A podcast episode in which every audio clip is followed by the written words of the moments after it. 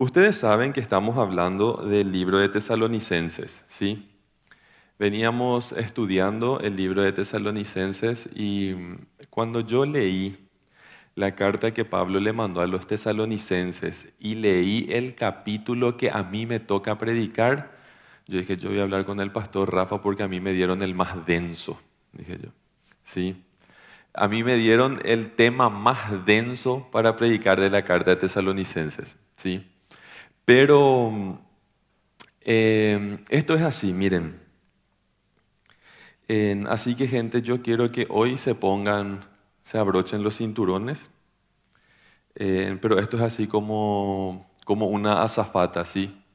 en que le dice a todo el mundo, abrochate tu cinturón, abrochate tu cinturón, em, pero después corre a abrocharse él mismo o ella misma su propio cinturón porque estamos en el mismo vuelo, ¿sí? Entonces yo hoy les pido que nos abrochemos juntos los cinturones, ¿sí? Y por eso yo quiero em, leer con ustedes el pasaje de primera de, Tesalonicenses, en eh, la primera carta a los tesalonicenses, el capítulo 4, ¿sí? Del 1 al 12 vamos a leer. Tesalonicenses, eh, primera Tesalonicenses, capítulo, em, capítulo 4. Acá les puse también en la pantalla para la gente que quiera leer desde acá. Em, y vamos a ir así. Por lo demás, Hermanos, les pedimos encarecidamente en el, en el, nombre del Señor Jesús que sigan progresando en el modo de vivir que agrada a Dios, tal como lo aprendieron de nosotros. De hecho, ya lo están practicando. Ustedes saben cuáles son las instrucciones que les dimos de parte del Señor Jesús. La voluntad de Dios es que sean santificados que se aparten de la inmoralidad sexual, que cada uno aprenda a controlar su propio cuerpo de una manera santa y honrosa, sin dejarse llevar por los malos deseos, los malos deseos como, los, como, lo, como hacen los paganos que no conocen a Dios. Y seguimos y que nadie perjudique a su hermano ni se aproveche eh, de él en este asunto. El Señor castiga todo esto. Como ya les hemos dicho y advertido, Dios no nos llamó a la impureza, sino a la santidad. Por tanto, el que rechaza estas instrucciones no rechaza a un hombre, sino a Dios, quien les da a ustedes su Espíritu Santo. En cuanto al amor fraternal, no necesitan que le escribamos, porque Dios mismo les ha enseñado a amarse unos a otros. En efecto, ustedes aman a los hermanos que viven en Macedonia. No obstante, hermanos, les animamos a amarse aún más, a procurar vivir en paz con todos, a ocuparse de sus propias responsabilidades y trabajar con sus propias manos. Así les ha mandado, para que por su modo de vivir se ganen el respeto de los que no son creyentes y no tengan que depender de nadie. Eso es lo que dice la palabra de Dios. Mucha información, pero vamos a intentar desglosar esta información Gente, cuando yo leí y me acerqué a este pasaje por primera vez, me llevó a pensar, lo primero que yo pensé fue en la actitud de Pablo, ¿sí? Y les quiero contar rapidito una, una historia que, que, le pasó a un, a, un tipo que se llama Miguel. Miguel de Unamuno se llamaba el tipo, ¿sí? Dice que él fue condecorado, él fue condecorado por un rey con, con, una condecoración demasiado importante que solamente recibieron muy pocas personas. La condecoración se llamaba em, la Gran Cruz de Alfonso X y le entregó el mismísimo rey Alfonso XIII a este Miguel. Y cuando Miguel iba a recibir la medalla en su pecho, le dice el, el rey que le iba a entregar la medalla y le dice, Su Majestad, muchísimas gracias por esta condecoración que tanto merezco. le dice al rey. ¿Sí? Y el rey le dice, pocas personas recibieron la medalla, pero nunca nadie dijo que la merecía. Y entonces dice que Miguel le dice al, al rey, probablemente ninguno de ellos la merecía. ¿Sí? La seguridad que él tenía casi rozaba la osadía. ¿Sí? La misma osadía que yo, vengo, que yo, que yo veo en Pablo. A mí me gusta ver las personas de, de las historias bíblicas con sus personalidades. Y Pablo era un tipo osado. Miren, hagan eso que yo ya les enseñé que hagan y hagan más y más conforme a lo que yo les enseñé porque lo que yo les enseñé está bien. Esa es la, la actitud que Pablo tiene en la enseñanza y me parece genial, ¿verdad? Entonces, es importante que nosotros miremos que Pablo no tenía ningún conflicto, ningún solo conflicto de verse como ejemplo y de ponerse como ejemplo. ¿Qué pasa en este pasaje? Hay tres palabras que se, que se, mencionan muchas veces, ya desde el capítulo anterior, la última parte del capítulo anterior, que vimos también justamente con la prédica del, del pastor Miguel, pueden verla en YouTube, la prédica. Entonces, hay tres palabras que se mencionan mucho. Santidad, amor y la segunda venida de Cristo. Pero ¿cómo logramos la santidad del amor y la segunda venida de Cristo? ¿sí? en, este pasaje, como lo entendemos según Pablo. ¿sí? Pablo hace referencia al tema principal que es agradar a Dios. Pero tenía en mente la realidad de Tesalónica, esta ciudad, gobernada por el imperio romano, donde la actividad sexual eh, promiscua era inclusive parte de la adoración a muchos dioses. O sea que la mentalidad de esa gente era que las relaciones inmorales no representaban ningún conflicto para nadie, inclusive eran buenas porque muchos de ellos ofrecían ese tipo de sacrificios a sus deidades y en ese ambiente, en ese ambiente florecía la iglesia, ¿sí? Entonces Pablo, teniendo en mente esta, esta realidad, le dice yo les quiero hablar de esto. Ya habíamos hablado de esto, le dice Pablo, les da a entender en la carta, en el versículo 2, le dice que ya habíamos mencionado el tema, dando a entender que cuando estaba con ellos ya hablaron de esto. Entonces a mí me impresiona cómo Pablo en, todo, en toda esta historia, él, él no tiene ningún solo conflicto de ponerse como ejemplo para poder enseñar lo que quiere enseñar. Y saben qué me impresiona de Pablo, que Pablo era, Pablo era un capitán de su alma. ¿Sí? Pablo era un capitán de su alma, él gestionaba su alma. Cuando me refiero a su alma, a todo su sistema emocional, a su voluntad. Él podía gestionar su voluntad, sus pensamientos, su alma. ¿Sí? Por eso él puede hablar con tanta libertad de los pensamientos, de las acciones, inclusive de sus actitudes, porque estaban completamente alineadas a la voluntad de Jesús, a la voluntad de Dios. Y en esa actitud alineada a la voluntad de Dios, él hace mención de esto. Dice, apártense, dice Pablo. Apártense la santificación, porque esta es la voluntad de Dios vuestra santificación, es decir, que se aparten de la inmoralidad sexual, le dice Pablo. Esto no significa que en la iglesia existía inmoralidad sexual. Significa que era un tema tan real cerca de la iglesia que Pablo quería cuidar de ellos y Pablo por amor a ellos le escribía del tema. ¿Sí? Entonces dice, apártense. ¿Qué es lo que es apartarse? ¿Qué es buscar la santidad? ¿sí? Por eso queremos ver acá un poquito, yo les puse em, apartarse, la santificación. La voluntad de Dios es esta, que se aparten de los pecados y la inmoralidad sexual. ¿sí? Pero ¿por qué cuesta apartarse? ¿Por qué cuesta tanto ser santo? ¿Mm? ¿Por, qué, ¿Por qué cuesta tanto ser santo? ¿Por qué cuesta apartarse? ¿Sí? ¿Qué, ¿Cuál es la mayor dificultad para, para apartarnos? Gente, una de las realidades hoy día vividas es que se ha cambiado la razón por la sensación. Nosotros vivimos en una época donde la gente, donde la gente ofrendó su razón para vivir sensaciones, donde la gente regaló su razón, sus pensamientos para vivir sensaciones. Nosotros vivimos en un culto a la instantaneidad donde todo tiene que ser rápido, donde el placer tiene que ser inmediato, donde los procesos no significan tiempo y esa no es la realidad.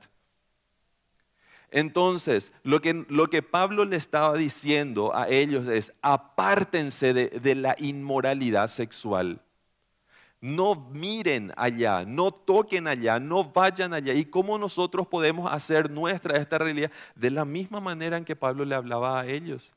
Pero yo veo que una debilidad en nuestra época es que hoy uno de los dioses de nuestro tiempo es el Dios instantáneo, el Dios del momento, donde a, un clic de distancia tenemos placer, a un clic de distancia podemos hacer mucho más de lo que, de lo que ellos algún día podrían haberse imaginado.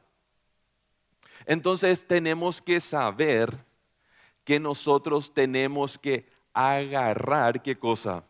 Agarrar nuestra razón, ¿sí? Por eso dice la palabra de Dios, no vivan, no vivan ya según los criterios de este tiempo presente. Al contrario, dice, cambien su mente y su manera de pensar para que así cambien su manera de vivir y lleguen a conocer la voluntad de Dios, es decir, lo que es bueno, lo que es grato y lo que es perfecto. ¿Sí? Pero una persona que ofrendó su razón para vivir en lo instantáneo no puede renovar su mente y difícilmente le sea difícilmente sea una persona santa. Entonces, gente, nosotros tenemos que dar batalla por nuestra mente como cristianos y permitirle al Espíritu Santo que gobierne nuestra mente, nuestros pensamientos. Y no es fácil. No es fácil.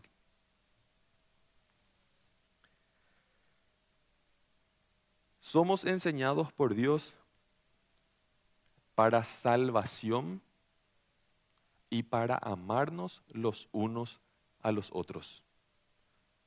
Ese es el objetivo. Nosotros tenemos que lograr apartarnos y la santificación para salvación y para amarnos los unos a los otros. Gente, muchas veces, muchas personas en el error de santificarse se metieron a una burbuja. ¿Sí? En el deseo de santificarse se metieron a una burbuja y se apartaron de la realidad. Esa no es ni nunca fue la idea de Dios. Si nos vamos al Antiguo Testamento y vemos pueblo santificado, por ejemplo, eran los levitas. ¿Y cuál era la misión de los levitas? Apartarle. Dios ni siquiera le dio tierra a ellos.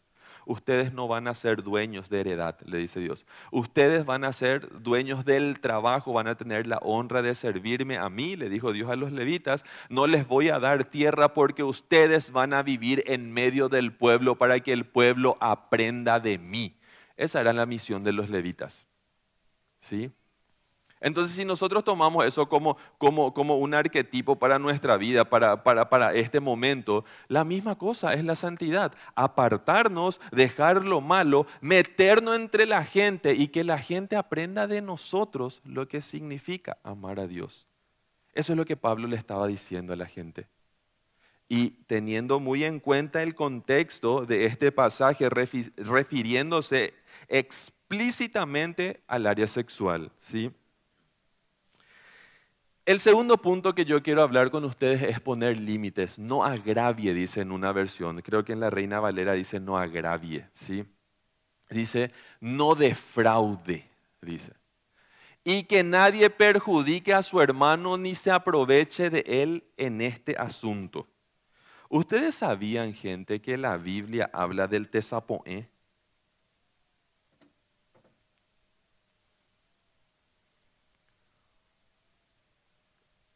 Es desaponer. Desaponer es meterle el literal.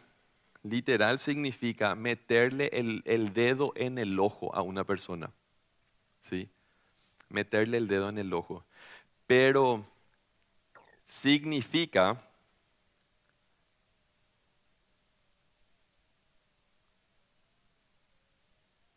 mirar a la esposa de un hermano o de una persona. No toques el ojo de una persona. Esa es la idea del tesapo en guaraní. ¿Mm? Le hizo tesapoen, dice, le tocó su ojo. ¿Mm? Eso es lo que dice la palabra de Dios. Eso justamente dice acá.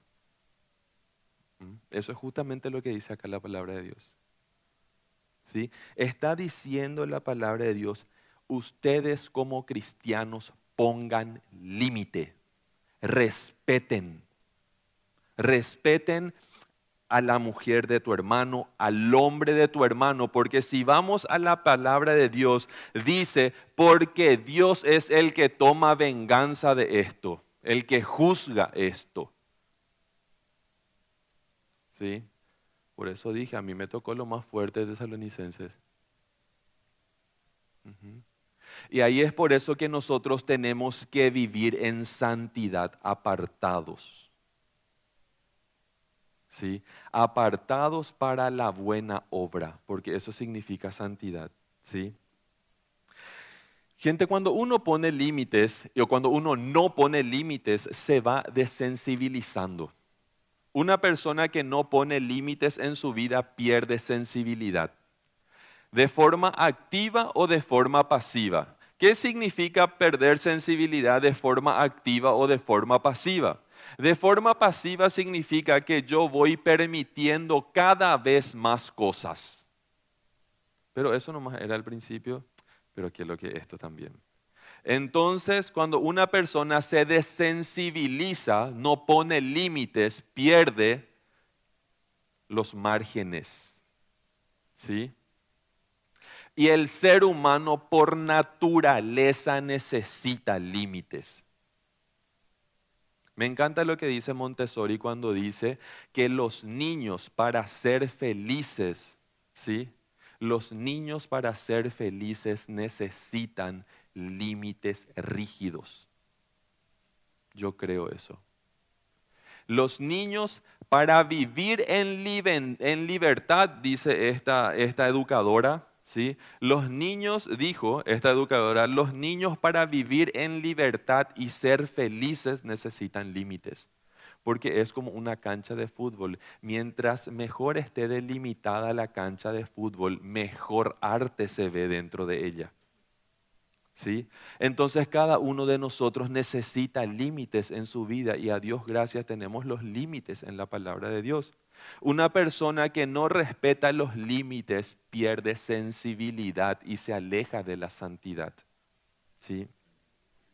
Entonces, es importante no perder límites, repito, no perder los límites porque la persona se puede convertir muy permisiva de manera pasiva o de manera activa. ¿Qué dijimos que era de manera eh, pasiva? Ir permitiendo cosas en mi vida y de manera activa ir haciendo cosas que yo nunca pensé que yo iba a estar haciendo, pero un poquito más nomás, pero un poquito más nomás un chiquitito más nomás. ¿Mm? Apártense de la fornicación, dice el pasaje. Eso significa cuando habla de fornicación, de todo tipo de inmoralidad sexual. Eso es lo que dice la palabra de Dios. De todo tipo. Un chiquitito más nomás. Un chiquitito más no es nada. ¿Mm? Por eso Pablo dice, que nosotros tenemos que tener límites. Y por eso Pablo justamente dice acá, ¿verdad? Que nadie perjudique a nadie. No se perjudiquen entre ustedes, porque al estar perjudicando a alguien, te perjudicas a vos y perjudicas a la comunidad de fe. ¿Sí? Entonces tenemos que tener muchísimo cuidado con eso. Gente, ¿por qué tenemos que tener cuidado con todo esto? Porque nadie puede ser efectivo en su predicación del Evangelio si no es respetado. Nadie que no sea respetado, o sea, una persona que no es respetada, no es escuchada. ¿Qué pico ese me va a decir a mí si le conozco perfectamente cuando pierde es re trampero y la gente no es tramposo, era? ¿Mm? ¿Qué pico me va a decir nada a mí? ¿Mm? Si yo sé perfectamente cómo se le trata a su esposa, si yo sé perfectamente cómo le trata a sus hijos. ¿Mm? Nadie que no tenga respeto es escuchado. Y por eso es de vida o muerte para el mundo nuestro testimonio. Porque nosotros tenemos que tener respeto para poder tener prestados los oídos de la gente. ¿Sí? Y debemos ser una fuerza positiva para nuestra sociedad. La comunidad educativa, el barrio, el trabajo, el tráfico, donde sea que nos movamos.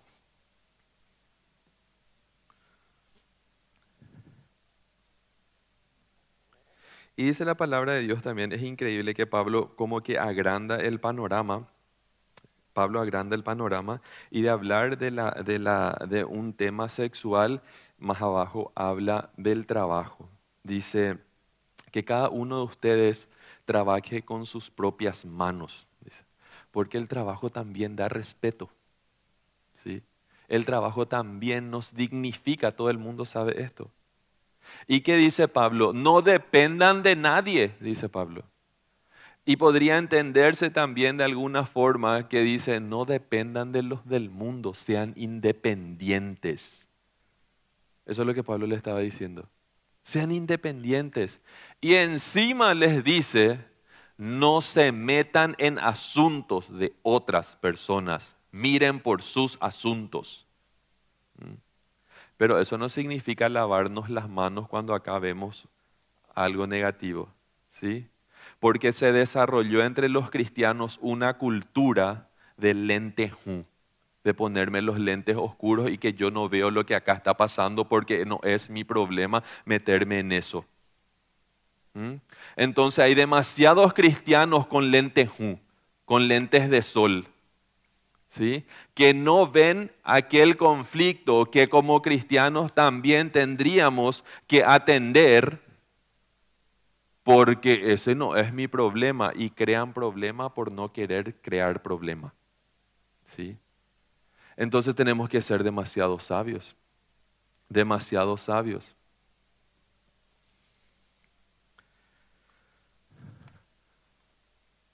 El tercer punto es el amor para decidir.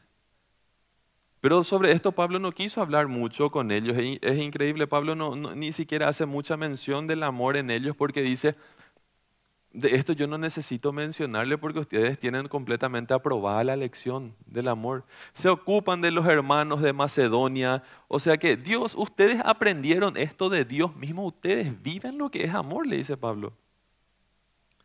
Y saben gente, ¿por qué esa iglesia estaba tan bien en cuestiones tan personales? ¿Por qué la iglesia, la congregación estaba tan bien en cuestiones íntimas, personales, como era, por ejemplo, la toma de decisiones, el apartarse, la santificación? ¿Saben por qué? Porque se amaban. Porque se amaban. El amor en comunidad repercute en fuerza, en ánimo, en valor para luchar mis propias batallas, mis batallas íntimas. Por eso es tan importante que nos amemos, aunque no estemos de acuerdo. Porque como dice siempre el pastor Mark, en el desacuerdo también estamos de acuerdo. ¿Sí? Entonces por eso es importante. En cuanto al amor fraternal, no necesito escribirle nada yo a ustedes, dice Pablo. ¿Saben por qué es tan importante el amor? Porque tan pronto como el amor está involucrado, así de fácil es decidir. Mientras más amor, más facilidad para decidir. Mientras menos amor, más dificultad para decidir. No, no me quiero ir. ¿Y quién va a estar? Y fulana y fulano nomás luego se van a ir. Y porque no hay amor, entonces no tengo ganas. Cuando el ser humano tiene mucho amor, tiene mucha facilidad de decidir. No importa si es lejos, cerca, corto, largo, pesado, liviano, no importa. Si hay amor, hay facilidad para decidir en la vida con respecto a todo. Aún las decisiones más difíciles en la vida se hacen fáciles cuando hay amor. Puede ser que cueste terrible y a veces nos pasa con, con disciplinar a los hijos. ¿Cómo nos cuesta a veces? ¿Cómo nos cuesta poner límites con nuestros hijos? Pero decimos, sí, pero es lo que él tiene que aprender. Y nos tragamos la sonrisa porque a veces queremos terminar con una carcajada nomás porque hizo algo, pero necesita aprender. Y nos tragamos el dolor porque tenemos que tragarnos el dolor por amor para que ellos aprendan. Porque mientras más amor hay en la vida, más fácil es tomar decisiones. Mientras más amor hay en la vida, más fácil es apartarse. ¿Y por qué a muchas personas ¿Por qué a muchas personas les cuesta tanto, les, les, cuesta tanto decidir? ¿Mm?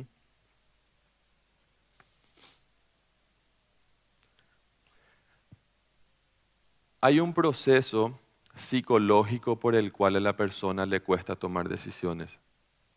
Y normalmente las personas que tienen mucha dificultad para tomar decisiones en cualquier área de su vida, ya sea que tenga que ver con su realidad espiritual, laboral o lo que sea, normalmente las personas que dilatan mucho la toma de decisión miran mucho más aquello que van a perder que lo que pueden ganar.